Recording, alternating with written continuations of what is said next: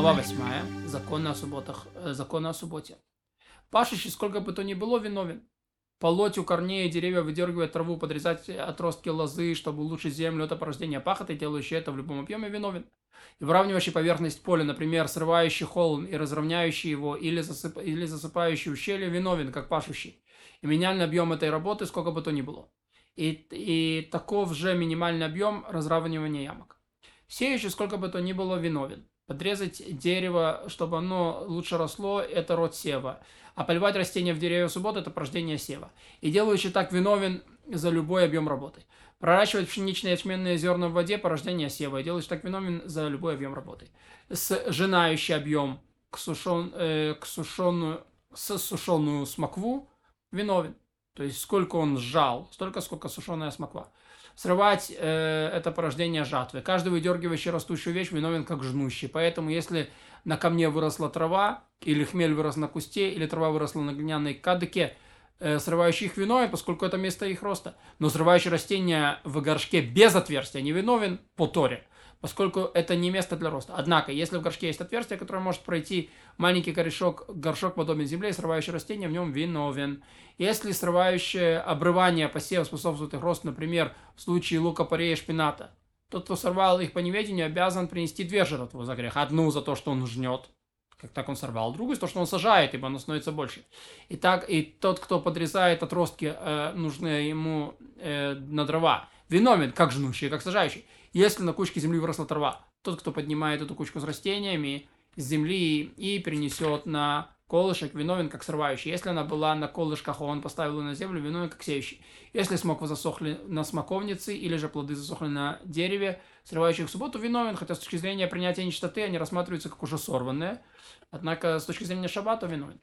Э, срывающий цикорий и подрезающий побеги для употребления в пищу виновен, если их объем не меньше суженой смоклы а срывающие для скотины, если их объем не меньше, чем полный рот козленка, а для, раст... а для растопки, если достаточно, чтобы приготовить яйцо, собирающий в снопы съеден... съедобное для употребления в пищу виновен, если их объем не меньше сушеной смоквы, а для скотины, если их объем не меньше, чем полный рот козленка, а для растопки, если достаточно, чтобы приготовить яйцо.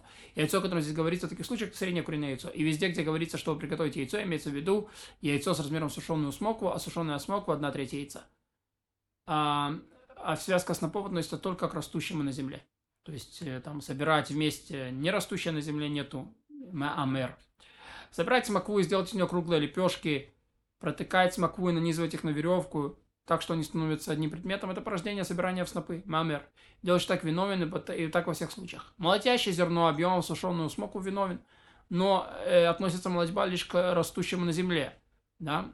Э, а, отделять зерно от шелухи или бобы от стручка – это порождение молодьбы, делающий так виновен для всех, всех подобных случаях. Дойщий скотину виновен, как отделяющий одно от другого.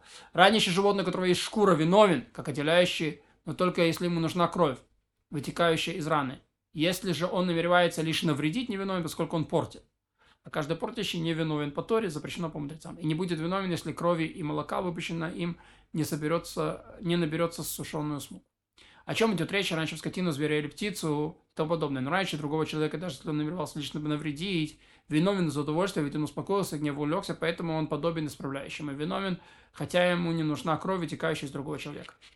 Восемь ползучих животных, упомянутых в Торе, с точки зрения субботы, наделены шкурой, как скот, звери и птицы. Это ползучие животные. Так у обычного скота есть шкура, а у ползучих только восьми. Но у прочих ползучих и кишачьих тварей нет шкуры, поэтому тот, кто их ранит, не виновен. Если нанес ранее скотины, зверя или птицы, или одному из этих восьми ползучих животных, неважно, вытекла туда кровь или свернулась кровь, и не вытекла, виновен. Выжимающий фрукты, чтобы выжать из них сок, виновен, как отделяющий э, то, но в том случае, если выжат, в выжатой жидкости наберется сушеную смоку. А согласно Торе, люди виновные лишь в случае топтания маслин и винограда в субботу и дозволено выжимать гроздь винограда в еду, поскольку жидкость, нужная для еды, это еда, и получается, что он отделяет еду от еды. От этого выжимает сосуд, где нет еды, подобен топчущему виноград, и он виновен. Дающий в еду или сосущий молоко ртом не виновен, и не будет виновен, если не доит сосуд. Провеивающий или перебирающий нечто объемом сушеную смоку виновен. Створа, створожевать – это порождение выбирания, сделать творог. Выбирать дрожжи из напитков – это порождение выбирания или порождение просеивания. Делающий так виновен. Ведь проявление, сортировка и просе... просеивание подобны э, по своей... Э, подобны по своей сути друг другу. Э, почему же они считаются тремя разными отцами? Потому что в каждую работу, которая была в скини, то есть мешкане, э, считается по отдельности, несмотря на то, что они похожи. Выбирающий пригодное в пищу из мусора, и тот, у кого было два вида пищи, он отделяет один от другого с ситом или решетом виновный, если же делается трубочкой или, или, или на блюде невиновный. Разрешено выбирать рукой, чтобы тут же съесть. Выбирающий мусор из еды, даже одной рукой виновен. Выбирающий турмусы. Турмус это такой вид бобовых. Э, это египетские бобы. Даже если рукой э, из, из кожуры виновен, поскольку кожура смягчает их вкус, когда их варят вместе, и получается, что выбирает мусор из еды а делающий так виновен. Выбирающий еду из шелухи, который рукой, откладывающий даже на тот же день, потом выбирающего для хранения, и он виновен. И даже выбирающий еду из шелухи, но вот откладывает. Если у него было два смешанных вида еды, может отобрать один от другого и отложить, чтобы съесть тут же. И, а тот, кто перебрал и отложил на потом, даже не на тот же день, например, перебрал утром, чтобы съесть в сумерках, виновен.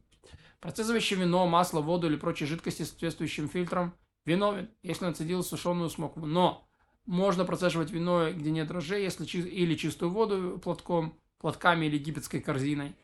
Такой вид сита. Он из пальмовых ветвей, очень, э, ну, через, можно было его через него просаживать, процеживать, чтобы они стали чище. Можно так. Можно налить э, воду на дрожжи, чтобы они стали прозрачнее. Можно вылить взболтанное яйцо на фильтр для горчицы, чтобы ее очистить. Если горчицу замесили накануне субботы, на следующий день ее можно размешать как рукой, так и приспособлением. И вино из давильни все время, пока оно бродит, можно сболтать в бочке вместе с другими дрожжами и налить между платками, поскольку еще не отделились дрожжи от вина вполне. И все вино считается одним предметом, и также горчица и все подобное.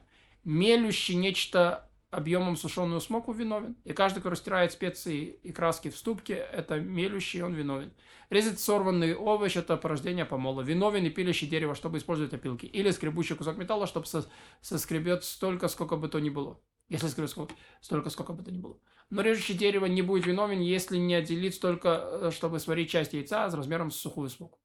Просеивающий нечто объемом сушеную смоку виновен. Замешивающий тесто объемом сушеную смоку виновен. Замешивать воду, песок с водой – это порождение замеса теста. А какой минимальный объем, чтобы сделать горлышко тигля для золотых дел мастеров? А, и не относится замешивание ни к пыли, ни к грубому песку, ни к мякине, ни к чему-то подобному. Кладущий кунжутное семя, льняное семя и тому подобное в воду виновен, как замешивающий тесто, поскольку они смешиваются и слипаются друг с другом.